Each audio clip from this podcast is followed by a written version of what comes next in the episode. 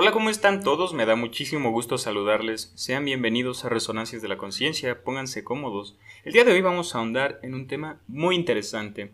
Por ejemplo, ¿tú sabías cuáles son los países que más plástico contaminan? ¿Que más residuos de plástico generan? La verdad es que está siendo un problema demasiado grave. El plástico ha sido un, un problema desde hace mucho tiempo y cada vez crece más y más. ¿Por qué? Porque no importa el lugar en el mundo donde te encuentres, puedes irte a una isla desierta, vas a encontrar un residuo de estos. ¿Y por qué? Porque también otro de los factores muy importantes que hay que tomar en cuenta es que descienden del petróleo y su corrosión es muy lenta, tardan muchos años o miles de años en desintegrarse, ¿no? Aquí estoy viendo una noticia, como siempre, investigamos las fuentes, vemos que sean fidedignas pero hay una discrepancia que yo observo, ¿no? En esta encuesta, de parte de quien la emana, una universidad de Estados Unidos, dice que son otros países los que más generan residuos de plástico en el mundo. Pero hoy en día es Estados Unidos uno de los mayores o si no el más contaminante en el mundo de plástico. ¿Por qué? Porque toda la comida rápida, ¿no? Te dan miles de empaque, un popote tiene una bolsita de plástico, tu muffin también, tu brownie tiene una bolsita de plástico, Starbucks, popotes y más y más plástico, ¿no?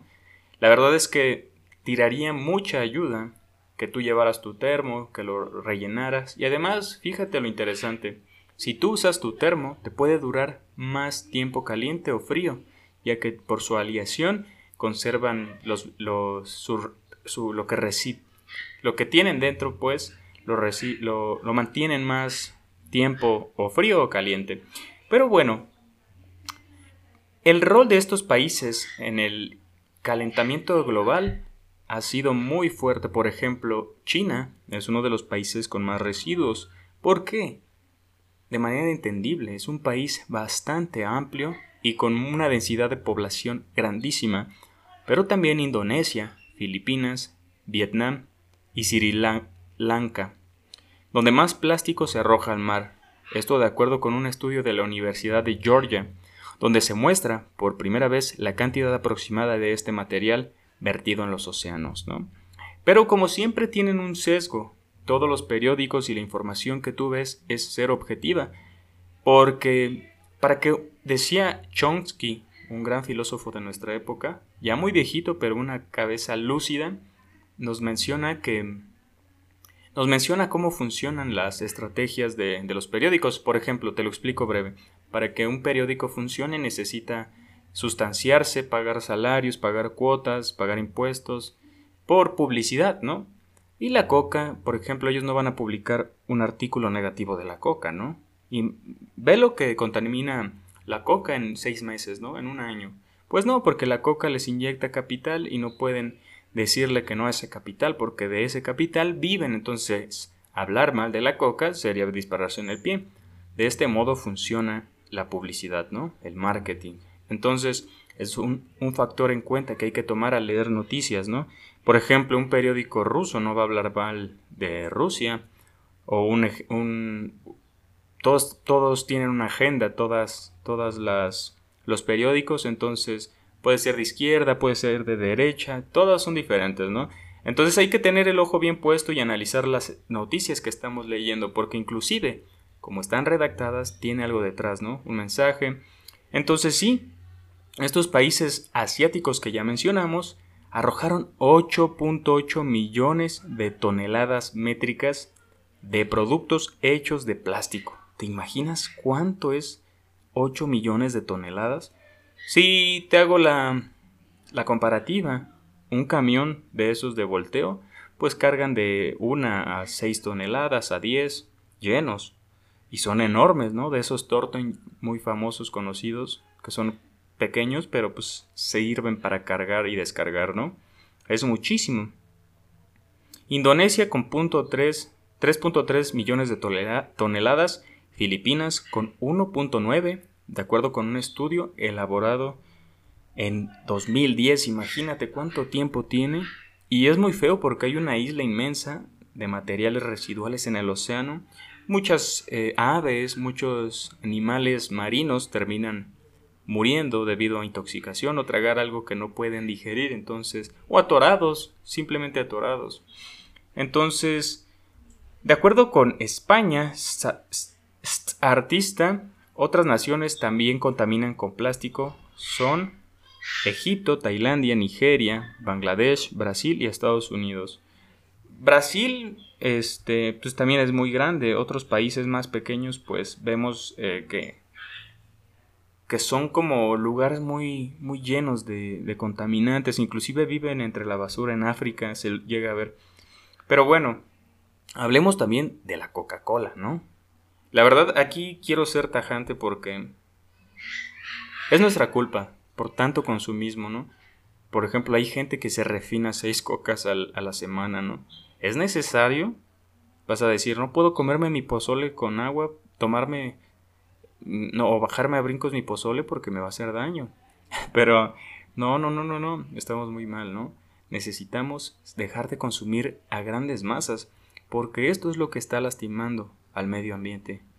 Imagínate de el 100% que se produce de comida, consumimos un 60% y el 40% acaba en la basura.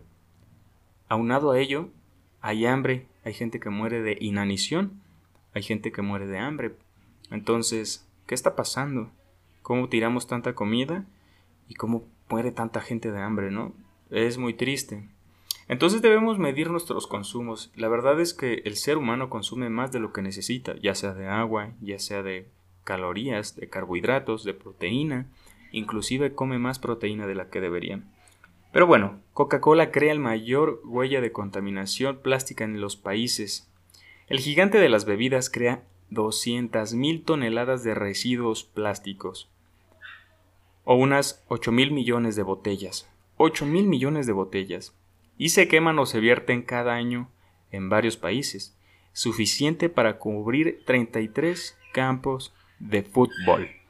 Si llenar un estadio de personas, de personas, caben máximo 80 mil, 44 mil, 33 mil.